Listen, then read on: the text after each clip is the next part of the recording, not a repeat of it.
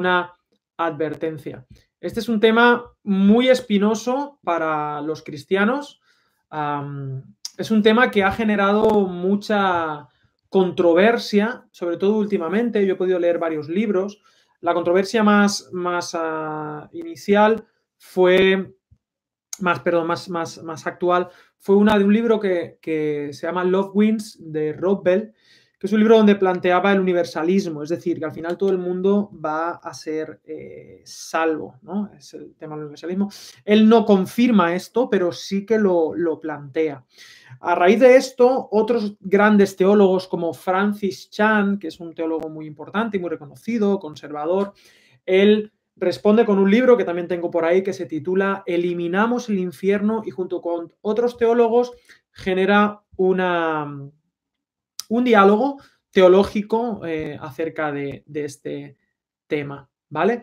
Así que vamos a abordarlo, sobre todo desde un punto de vista bíblico, el tema de, del infierno. Y os he puesto en la ficha, después de la advertencia, no voy a sentar dogma en, este, en esta colina, simplemente voy a plantear eh, algunas cuestiones y vamos a poner en tela de juicio, y lo vamos a dejar esta semana en stand-by, eh, con la Biblia en la mano, sin ninguna pretensión, sin asentar dogma ni nada de eso.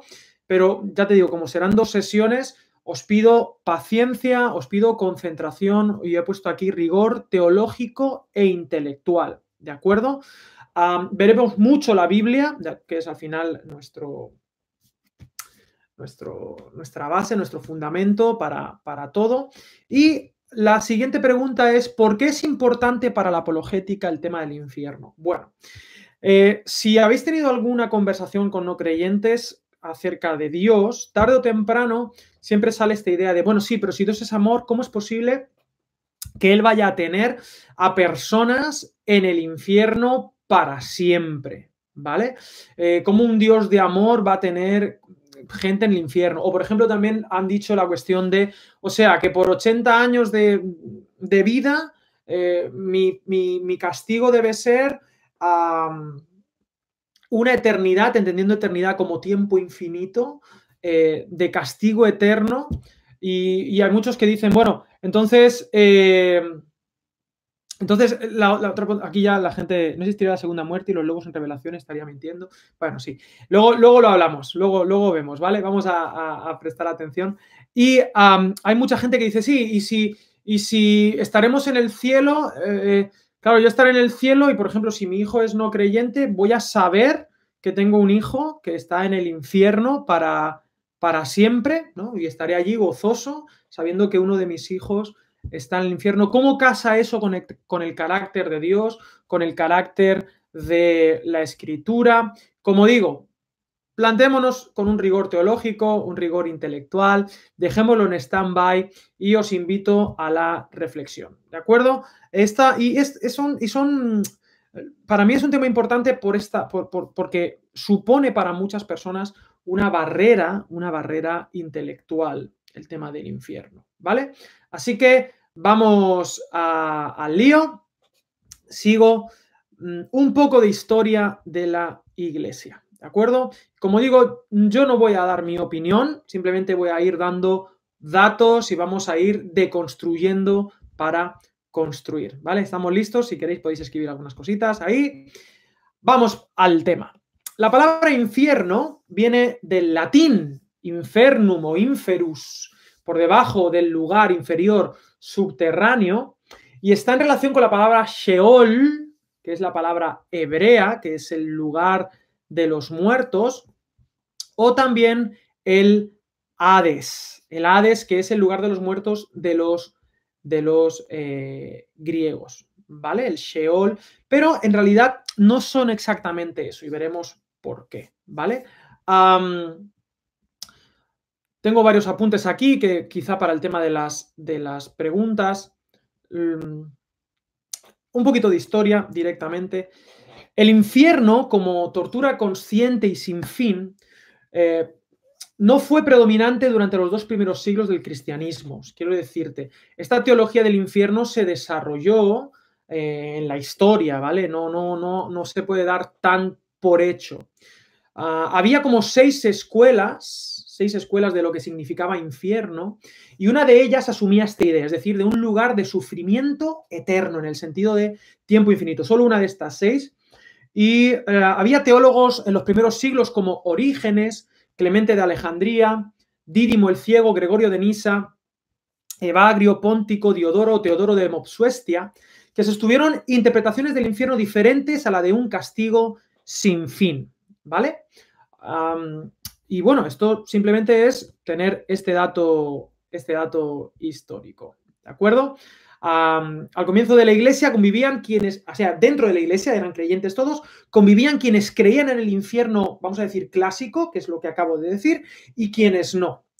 Y fue en el concilio de Constantinopla, sigo aquí, en eh, que es, en el año 543, ¿eh? en el año 543, 500 eh, años después de la muerte de Jesús, es en ese concilio donde se afirmaría oficialmente que los sufrimientos del infierno eran eternos. Y luego ya, en el año 1125, en el concilio de Letrán, el infierno se constituiría como dogma que incluía duras penas contra quienes lo negasen, ¿vale? Es interesante ver que, eh, bueno, el concilio de Constantinopla, ya estamos de pleno con, eh, Constantino, ya, ha instituido eh, el cristianismo en todo el imperio romano, y en el año 1125 ya ha ocurrido el cisma, ¿vale? El cisma de Oriente y de Occidente, ¿vale? Sigo. Se trata de eventos clave estos dos porque las discrepancias teológicas ya no fueron toleradas, es decir, ya nadie podía opinar una cuestión alternativa respecto a esto, aunque hay gente, algunos movimientos, como por ejemplo los valdenses del siglo XII, los anabaptistas, los moravos eh, y demás, que tenían eh, una opinión alternativa, ¿vale? Eh, como digo, en el año 1125 es donde ya se condena esto de manera más firme y por eso fuera de Occidente el infierno no es tan, no es tan heavy, ¿no? Digamos, en, Oriente es de otra manera, ¿no? El dogma del infierno no cuajó con tanta solidez entre los cristianos ortodoxos, vamos a decir, orientales, ¿vale? Ahora, eh, hasta aquí el tema de, la, de la historia, lo podéis comprobar por vosotros mismos. Y luego, cuando he puesto un poco de historia de la iglesia, después he puesto tres posturas. Digamos que si tuviésemos que hablar del infierno, para describirlo, habrían tres posturas básicas de lo, que es, de lo que es el infierno o lo que es el castigo o, bueno, vamos a, simplemente a dejarlo ahí. Número uno, el infierno como tormento eterno, ¿vale? Que sería pues eh, la postura, vamos a decir, clásica, eh, un lugar donde está el lloro, el crujir de dientes, hay fuego, hay oscuridad, hay almas ardiendo, hay, bueno, el clásico, ¿vale? El infierno como lo conocemos. Luego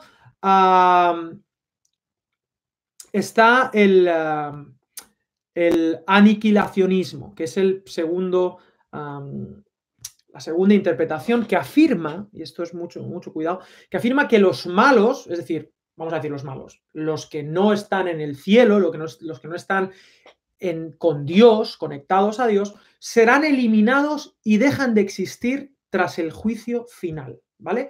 Digamos que hay una muerte, el aniquilacionismo dice, hay una muerte, hay una eh, resurrección de los muertos, hay un juicio eh, y ah, después de, ese juicio, las personas que ya no, van a, ya no van a estar con Dios o deciden no estar con Dios son totalmente aniquiladas, eliminadas. ¿De acuerdo? Bien, eso es el aniquilacionismo. El aniquilacionismo, ya os adelanto, eh, se, habla de la segunda muerte, ya no es un segundo sufrimiento, sino es una segunda muerte, simplemente, ok, no quieres, pues no quieres ser, dejas de ser de manera completa y total en la aniquilacionismo. ¿Quiénes defienden esta postura? Bueno, eh, así de, de, de, memoria, te diría al final de sus tiempos, John Stott, el gran teólogo John Stott, parece ser que al final de su vida eh, defiende el aniquilacionismo como, y entiende esto como infierno. no recuerdo si Billy Graham al final de su vida plantea algo parecido. Sé que, por ejemplo, en su libro eh, David Burt, que muchos lo conocéis, eh, él también lo plantea en un libro que se llama algo así como Cerca de la muerte o algo así. De, hecho, el propio Francis Chan lo deja como abierto, que el aniquilacionismo es una posibilidad bíblica.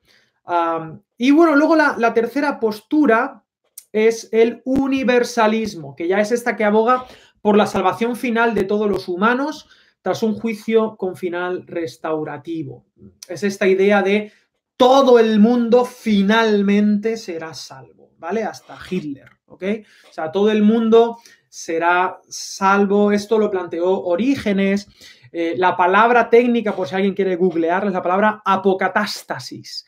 Apocatástasis. La apocatástasis sería eh, la, la restaura, todo, todo termina siendo bueno ¿ah? Ah, y termina siendo todo el mundo siendo salvo, ¿vale? Estas son las tres posturas de, em, digamos, mm, históricas de lo que es la interpretación del infierno, ¿vale?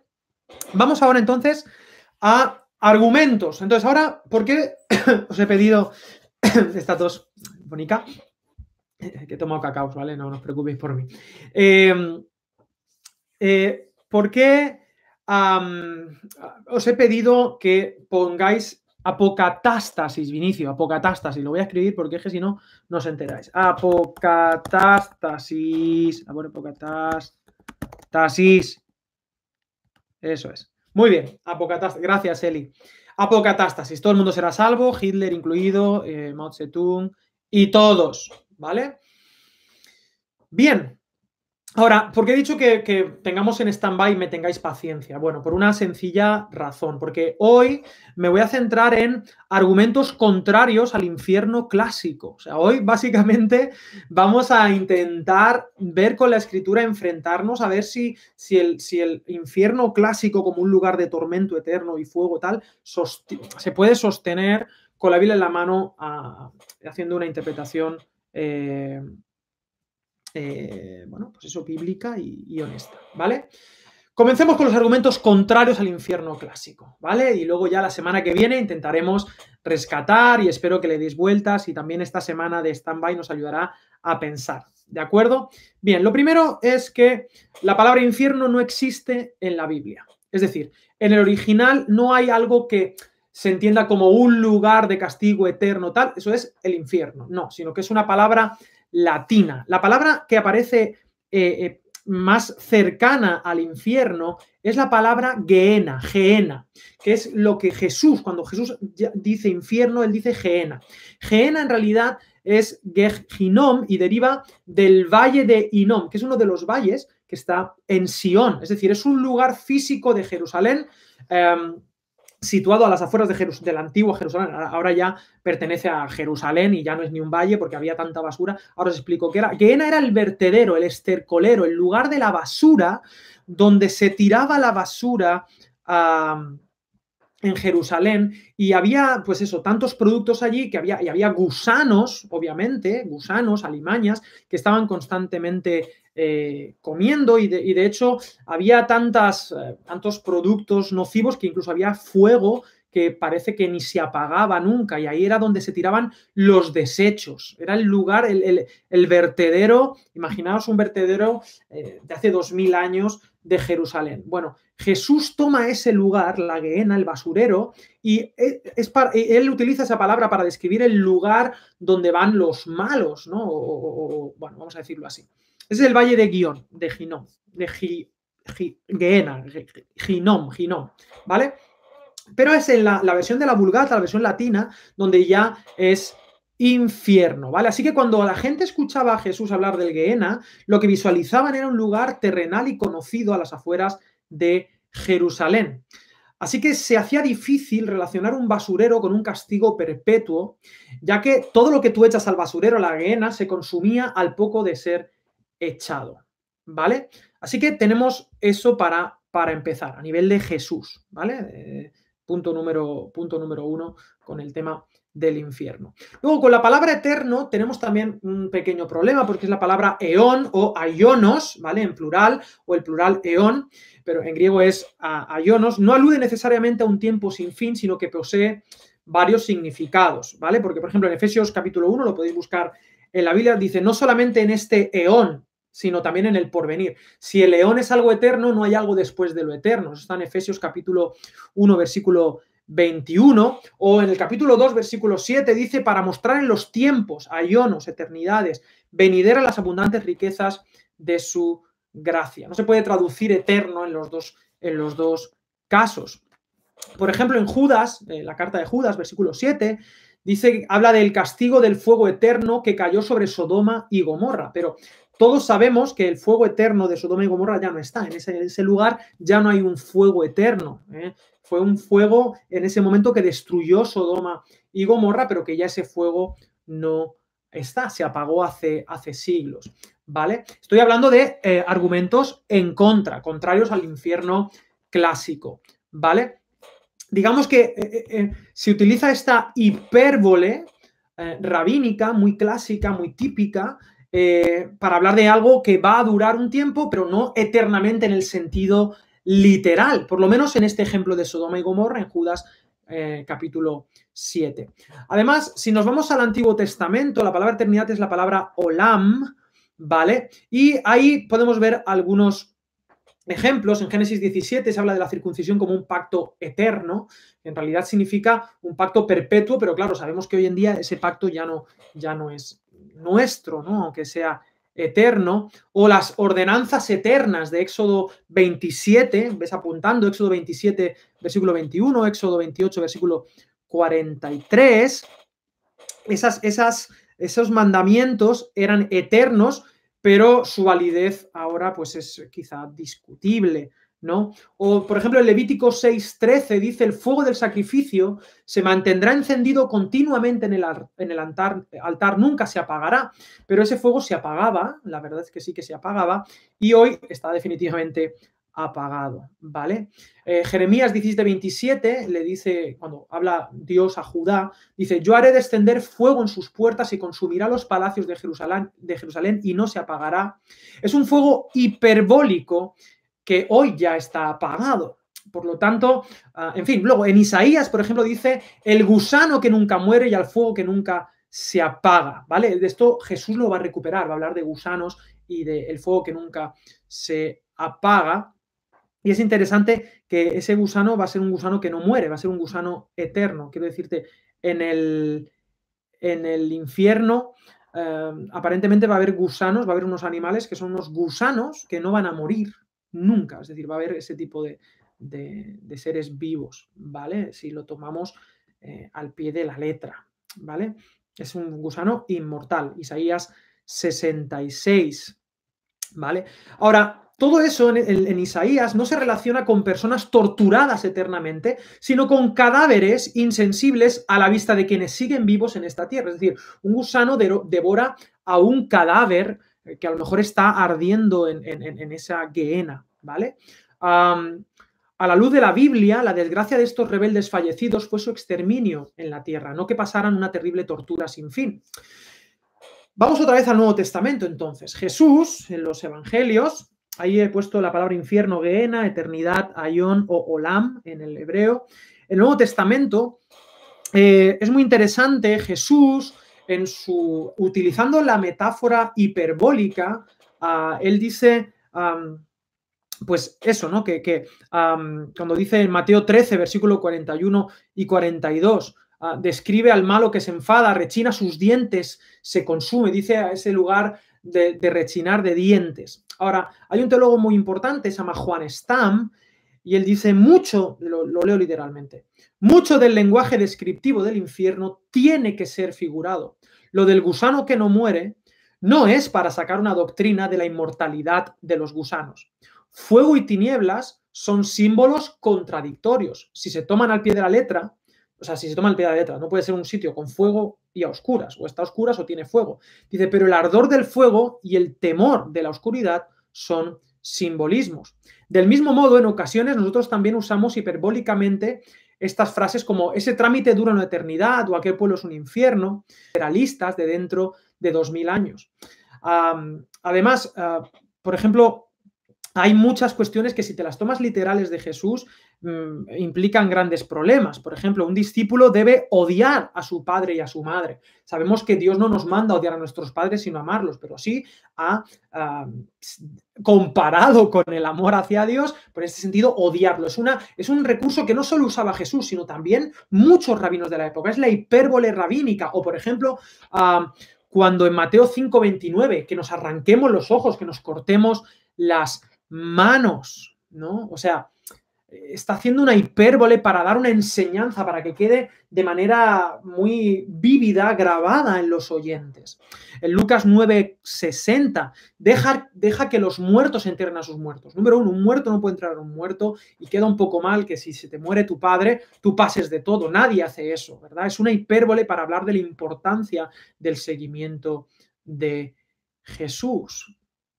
Así que Ah, bueno, si, no sé si queréis que siga. ¿Puedo seguir? Sí, ponedme, que quiero que siga, porque yo aquí no paro. Estoy con textos, estoy dando textos bíblicos y todavía hay más por decir. Ahí he puesto cartas. ¿Qué hay de las cartas a los gentiles?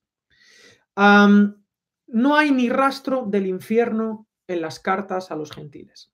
No obstante, Ah, si Jesús hubiera querido revelar la existencia del infierno como un lugar literal en el más allá, ¿por qué se refirió a un valle conocido en, lugar de explicarlo claramente? ¿Por qué no le dio un nombre propio? ¿Por qué no en lugar de llamarlo Gehenna, utilizando el, basurero, el estercolero de Jerusalén, ¿por qué no lo llama de otra manera?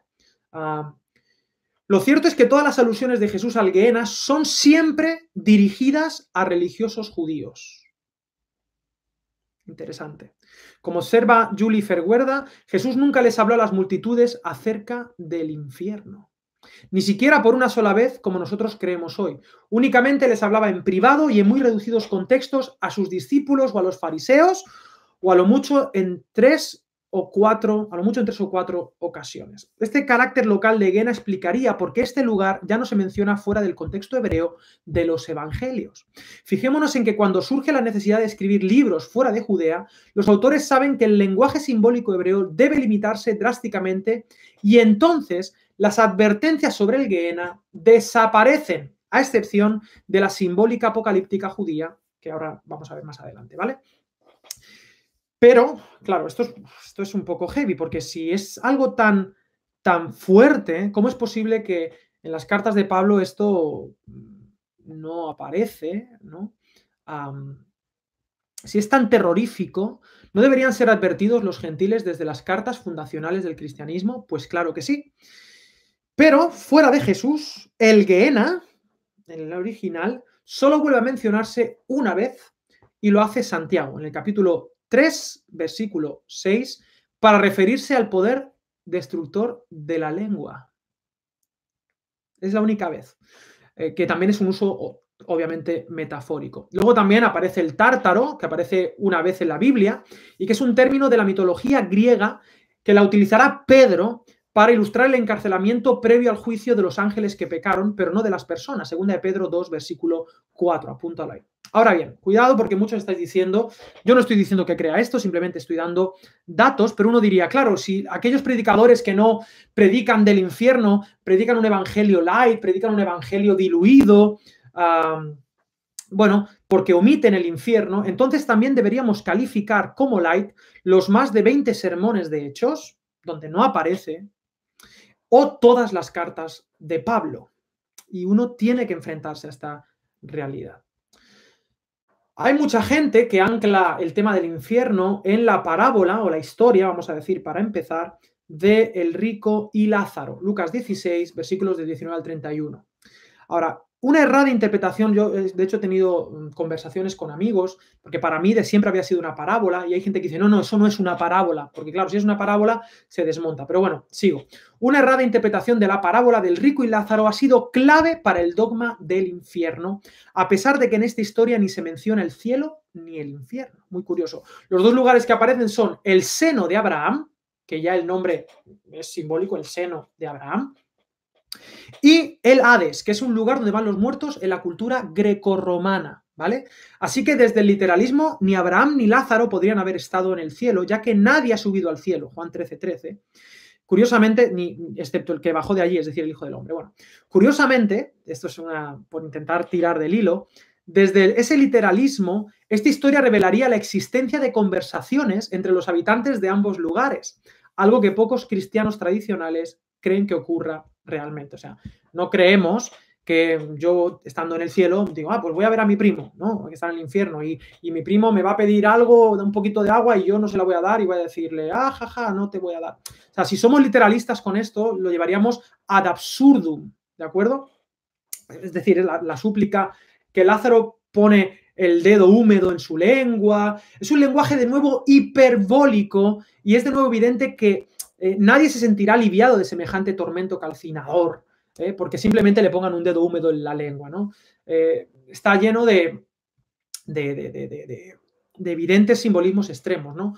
Por ejemplo, hay un profesor de exégesis del seminario teológico Fuller, que es un seminario conservador, George Elat, afirma que esta historia del rico y Lázaro es probablemente una parábola de uso corriente, leo literalmente, en el pensamiento judío y no pretende enseñar nada sobre el estado de los muertos. De hecho, hay una historia paralela de la época, como la del rico publicano Barmayán y un pobre escriba, que probablemente Jesús conocía. En esa historia, que está en el Talmud judío, un amigo del pobre vio en sueños a aquellos muertos en el más allá separados por un río de agua y allí vio al pobre disfrutando en jardines de belleza paradisiaca y vio también a Marmahán, a Barmahán, el publicano que estaba a la orilla de un río y quería alcanzar el agua y no podía. Así que es probable que Jesús quisiera conectar con la famosa historia del pobre y Barmahán, cambiando el nombre de sus personajes, para producir un mayor impacto y comprensión. ¿Vale? Ah, digamos que es como parecido a lo que Pablo utiliza en Atenas. Utiliza historias conocidas, les da ah, la vuelta, les da la vuelta y utiliza, pues eso, a Filostrato, Pausanias, a, Arato, ¿no? En Hechos capítulo 17, lo hemos dicho en otras cuestiones, ¿no? Ah, tanto Jesús como Pablo fueron guiados por Dios en esta metodología y si con esta historia Jesús pretendía revelar una realidad tras la muerte tan detallada e inexistente del Antiguo Testamento, surge una pregunta, ¿no? ¿Por qué los religiosos que constantemente tratan de pillar a Jesús no le acusan de introducir nuevas doctrinas? Hay mucha gente que dice, respecto, respecto a esta historia, que eh, no puede ser una parábola porque utiliza nombres propios, ¿no? Entonces, a mi juicio, esto sí es una opinión personal, eh, decir que esta historia no puede ser una parábola porque usa nombres propios es desconocer la cultura hebrea del primer siglo, porque sí, claro que se usan nombres en las parábolas, ¿no? en las historias, y Jesús contaba historias y se podían utilizar nombres propios, ¿vale? Y además, otro punto, eh, eh, no se dice que el rico estuviera en ese lugar, en el Hades, por rechazar a Jesús, que es lo que creemos nosotros. Nosotros creemos en nuestra, en nuestra creencia clásica que solo podemos alcanzar la salvación a través de Cristo. Esto lo creemos nosotros firmemente, pero aquí no se dice nada de que rechazó a Jesús y por eso está en el Hades, ¿no? no está en el Hades por otras razones, ¿no? Así que bueno, a, mi a, mi juicio sí que creo que esta palabra está fuera de contexto o pensar que esto pretendía enseñarnos algo, pretendía enseñarnos a elegir a Jesús para no ir al infierno, ¿vale? De todas maneras, ninguna parábola por sí misma, solo una parábola, debe fundamentar ninguna doctrina acerca de lo que ocurrirá tras la muerte. Ah, la enseñanza de las parábolas, esto es hermenéutica número 1.0, no está en su literalidad, sino en el mensaje oculto, ¿no? De, ya sean semillas, ganado, en el mensaje global, ¿no? Así que bueno, en fin, eh, no solo he puesto evangelios y cartas, sino también Apocalipsis. Vamos a Apocalipsis, ¿no? Y bueno, si la historia de Rico y Lázaro fuera una revelación de más allá, nos encontraríamos con numerosos problemas teológicos a la luz de otros pasajes del Nuevo Testamento, ¿no? Eh, en ese pasaje, eh, eh, la parábola, el rico está atormentado por una llama en el Hades, en el Hades. Pero, muy interesante, de nuevo os invito a que abráis vuestra Biblia, Apocalipsis 20, 14, dice que el lago de fuego de Apocalipsis es un lugar diferente al Hades. Fíjate que dice, la muerte y el Hades fueron arrojados al lago de fuego. Es decir, en el lago de fuego se va, van a echar la muerte, ¿vale? La muerte va a ir a ese lago de fuego y el Hades va a ir a ese lago de fuego, van a ser castigados en ese, en ese, en ese lago. ¿De acuerdo? Ah, y eso da mucho que pensar. Dice, esta es la segunda muerte, el lago de fuego, la muerte de la muerte, la muerte del Hades. Como vemos desde el literalismo, la cosa se pone muy complicada ante esta existencia de dos lugares diferentes de llamas. O sea, un lugar de fuego va a ir otro lugar de fuego, será consumido por otro lugar de fuego. ¿Es la muerte algo que se arroja y que se quema literalmente en un lago? En Apocalipsis, el Hades ardiente del rico no es algo eterno, sino un lugar que será destruido. Así que Apocalipsis muestra que el Hades tiene sus días contados. Además, como un lago de fuego literal quemará un Hades de fuego literal. Ese lago que lo destruye todo, más bien parece el anuncio del final de todo mal y la inauguración de una era en la que ya no habrá llanto ni sufrimiento. Apocalipsis 21, versículo 4, en ningún lugar del universo. Esa es la esperanza final del Apocalipsis. La apocalíptica usa imágenes extremadamente alegóricas, esto lo sabemos. El Apocalipsis si lo leemos literalmente estamos perdidos. El, género apocalíptico, tiene unas normas de interpretación internas, unos simbolismos que no solo aparecen en el Apocalipsis de Juan, hay muchos apocalipsis, sabemos que en el siglo I abundaban los apocalipsis judíos y había que interpretarlos con unos códigos muy concretos apocalípticos, unos simbolismos, bestias, números, colores, eh, en fin, y, tenían unos significados eh, internos, ¿no? De numerología encriptada, aparecen bestias cornudas, varias cabezas, en fin. Eh, y hasta el día de hoy se siguen discutiendo qué significa, ¿no? Ahora, ¿sería esta la manera definitiva de asegurarnos que el infierno es literal o más bien deja claro que es un símbolo? Hablemos del fuego. El fuego en la escritura es un símbolo abierto, a menudo de depuración, del fin del mal, de la eliminación de lo inmundo, ¿no? Donde podemos. En el Antiguo Testamento Dios se presenta a sí mismo como fuego consumidor, purificador. Dice Isaías 10, versículo 17, y la luz de Israel será por fuego y su santo por llama que abrase y consuma en un día sus cardos y sus espinos. Dios purifica abrasando, pero Él no es literalmente una llama. Bien, estoy, sigo con, estoy en argumentos contrarios al infierno clásico, ¿vale? Sé que quizá algunos estáis un poco asustados, pero bueno, hay que, hay que enfrentarse a la escritura sin miedo. ¿Y quién, dijo miedo habiendo hospital? Y ya dijo nuestro hermano Jalús Guerra que en el cielo no hay hospital, de eso estamos seguros. Ahora, ¿dónde está el infierno? Porque claro, el infierno se dice que está debajo, ¿no? En, esta, en, esta, en este concepto clásico, ¿no? Ahora, dice que en, Apocalipsis, de nuevo, sigo ahí, el tormento con fuego y azufre, azufre pasa justo delante de los santos ángeles y del Cordero. Capítulo 14, versículos del 9 al 11. A modo de una metáfora, está en las alturas, mientras en otros lugares se sitúa en lo profundo del abismo, ese lugar. ¿eh? Romanos 10, 7, aunque no menciona literalmente infierno, o en los hoyos oscuros del tártaro, segunda de Pedro 2, 4. Estos tormentos recaen en los vivos Ah, en los vivos y no aparece una humanidad no creyente en masa sufriendo por siempre. En Apocalipsis, además, solamente en Apocalipsis solamente vemos al diablo arrojado al lago de fuego y azufre. Muy interesante estos cuadros donde vemos a Satanás gobernando el infierno, ¿no? Esta mentalidad totalmente pagana donde Satanás va a estar disfrutando, ¿no? Esto un concepto muy medieval y muy terrible, ¿no? Como si Satanás fuera el dios del inframundo, ¿no? Que fuera Ares o eh, fuera, perdón, no, el, sí, el dios, el dios del inframundo, el dios de, que, él gobernase y disfrutase, ¿no?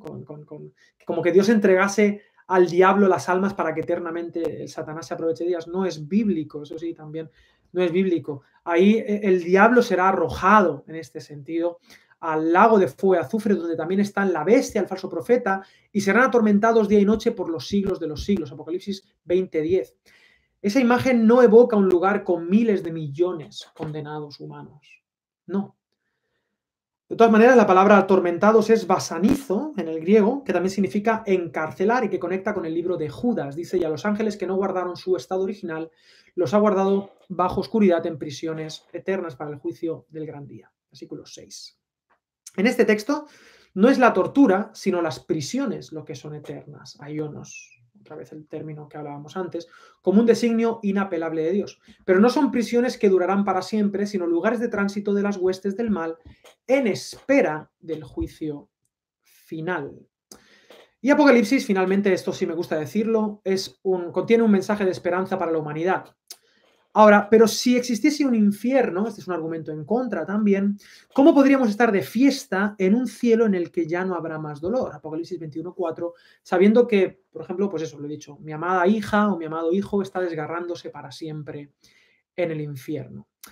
Ambos escenarios aparentemente no parecen compatibles con la idea de el que estaba sentado en el trono anunció voy a hacer nuevas todas las cosas. en fin. Así que bueno, hasta aquí eh, he puesto algunos ah, argumentos comunes a diferentes interpretaciones que no creen en el infierno clásico. Pero bueno, ¿qué dice o enseña la Biblia según ellos? ¿Vale? Ahí he puesto ya, después de explicar lo de Apocalipsis, aportes finales. Como digo, hay tres escuelas fundamentales, o sea, o tres líneas de trabajo, ¿vale? De esas seis que dije que había a principios del siglo. En primer lugar, el, el, eh, perdón, el clásico, eh, verlo como fuego eterno, un lugar de sufrimiento eterno. Ah, número dos, como aniquilacionismo, es decir, la segunda muerte es literalmente una segunda muerte, es decir, una extinción, ¿vale? Y en tercer lugar, el universalismo, es decir, todos, o en segundo, bueno, da igual, tercer lugar, segundo lugar, el universalismo es la otra, la otra interpretación, finalmente todo el mundo será salvo.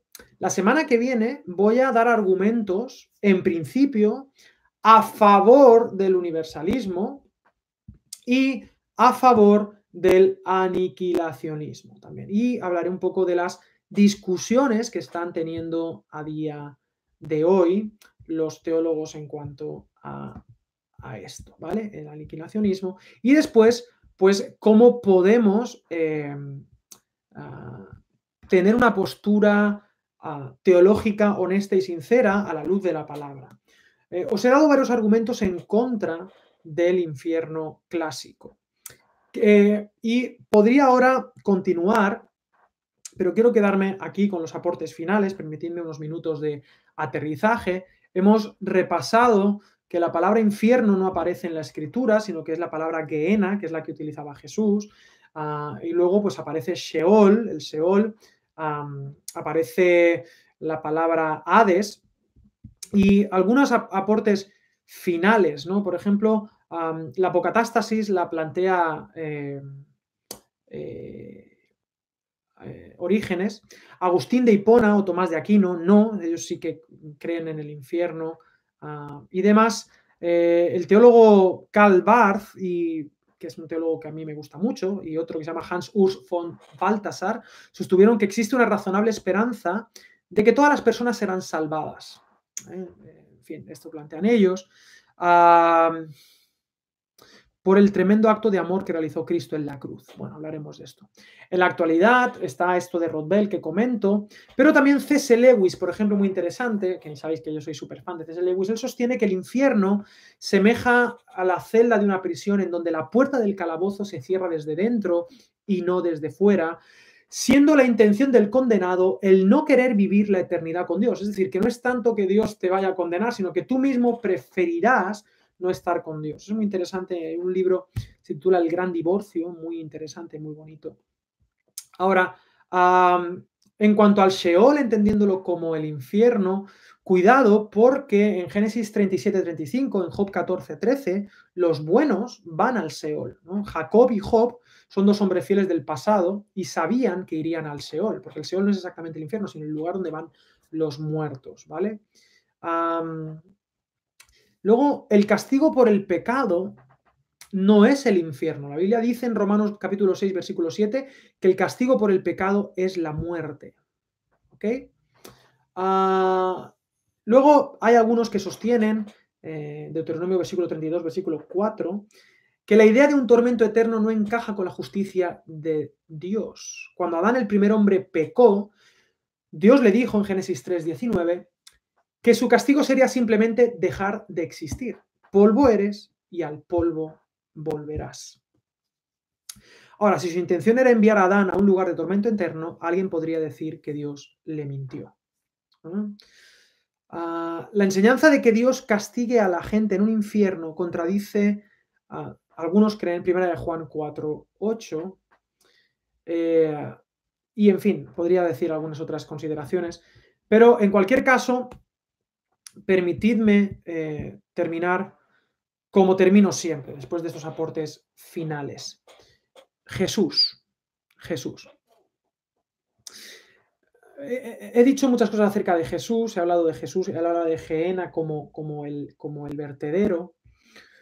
¿Qué pensaba Jesús acerca de esto? ¿no? Eh, fijaros que hasta el, hasta el credo de, perdón, hasta, hasta el concilio de Constantinopla, siglo VI, no se define bien esta teología, es decir, hubo cristianismo donde no necesariamente, y esto es un dato objetivo, eh, el cristianismo no necesariamente necesitaba de un lugar de fuego mm, literal, eterno, para siempre, sufrimiento de almas eternas, eh, eternamente, ¿no? Para que su mensaje de, salvación de la muerte fuera significativo, ¿vale? Esto es una realidad histórica, ¿no?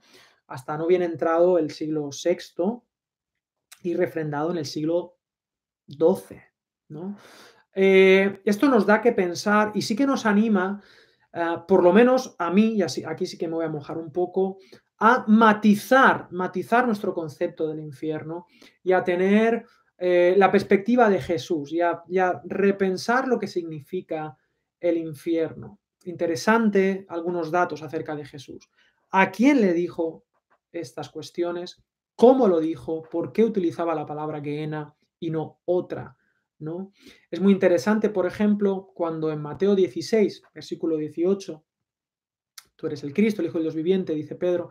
Entonces Pedro, eh, Jesús le dice, bienaventurado eres Pedro, porque no te lo ha revelado ni carne ni sangre, sino mi Padre, y que está en los cielos. Y dice, y sobre esta roca edificaré mi iglesia y las puertas del Hades no prevalecerán contra ella. De alguna manera, ese Hades, ese reino de los muertos, no es un lugar donde vamos a echar a la gente, sino es un lugar donde vamos, vamos a conquistar las puertas del Hades. La muerte o el reino de la muerte, el Hades, va a ser vencido. ¿no? Por lo tanto, oh,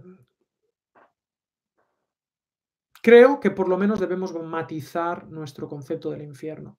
Ahora, soy muy consciente que para muchas personas este, este dogma, esta doctrina del infierno literal, con gusanos eternos, sí o sí tiene que ser.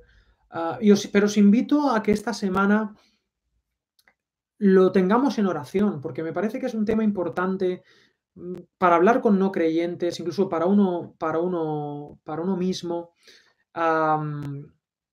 Os invito a que repaséis esta colina, que veáis los textos que he pasado, que lo discutamos, discutir en el buen sentido, lo dialoguemos y que podamos quizá matizar nuestro concepto de, lo que llamamos infierno o Gehenna o Sheol o Hades o Tártaro. Que, cuidado, ¿eh? Hades y Tártaro son conceptos más bien griegos. Sheol es un concepto hebreo de lugar de los muertos, donde todavía la teología no había desarrollado la vida más allá de la muerte, ¿eh? recordando eh, esta, línea de, de, revelación progresiva, ¿no? es un concepto teológico fundamental. Y, en fin, que veamos cómo podemos usarlo eh, a nivel apologético. ¿no? Luego, a nivel personal, cuando nos veamos las caras, si os puedo decir cuál es mi postura actual, honesta, eh, y termino con Jesús. Jesús vino a salvarnos de la muerte, del sufrimiento. Jesús vino a liberar. También sé que creo que la libertad humana es inviolable y que de alguna manera eh, el infierno, o entendiendo el infierno como se entienda, ya sea como una muerte final o tal, eh, será, a mi juicio, una decisión libre del ser humano, un rechazo a Dios. Pero si Dios es la vida, fuera de Dios no hay vida, hay, hay, hay nada. Él es el todo, fuera de Dios es la nada, Él es la vida. decirle que no a la vida es decirle que sí a la muerte. Ah, y en fin, os pido que seamos honestos y que veamos también un poco, a veces este concepto del infierno viene con este sentido de justicia, ah, este infierno literal, te digo, ¿no? De llamas de fuego y tal, suele ser un poquito heavy, eh, como que queremos ese sufrimiento, ¿no? Entonces, en fin, y en qué medida eso casa con el carácter del Dios de las escrituras. Y honestamente creo que sí necesitamos matizar, matizar, no significa que cambiemos nuestra teología, pero siempre uno tiene que aprender y tiene que avanzar en su eh, conocimiento bíblico. Hoy, como era un tema espinoso, por lo menos para mucha gente, de hecho, hay personas que comentando lo que yo acabo de comentar, sin aterrizar nada, ya los han tachado de herejes, literalmente, ¿no? Y a mi juicio creo que los ánimos están demasiado alterados con este tema. Debemos trabajarlo, debemos examinarlo. Eh, eh, así que, eh, en fin, es algo que debemos ver bien y, y, sobre todo desde Jesús, recordando para mí siempre, Jesús es la clave interpretativa de la escritura. Si perdemos a Jesús de foco, entonces la Biblia puede decir absolutamente cualquier cosa, cualquier cosa pero, em, pero en cualquier caso, viéndolo desde Jesús, creo que nuestra teología acerca del infierno debe ser matizada desde la honestidad, desde la escritura, siendo bíblicos, con la sana doctrina, que es la doctrina que sana y es la doctrina de Jesucristo. así que, ah, en fin, como siempre, me, sobran minutos cuando lo hago por, internet, qué bien. Eh, eh, me han sobrado 10 minutos tenía esta clase y la semana que viene voy a, abordar más concretamente el universalismo y el aniquilacionismo.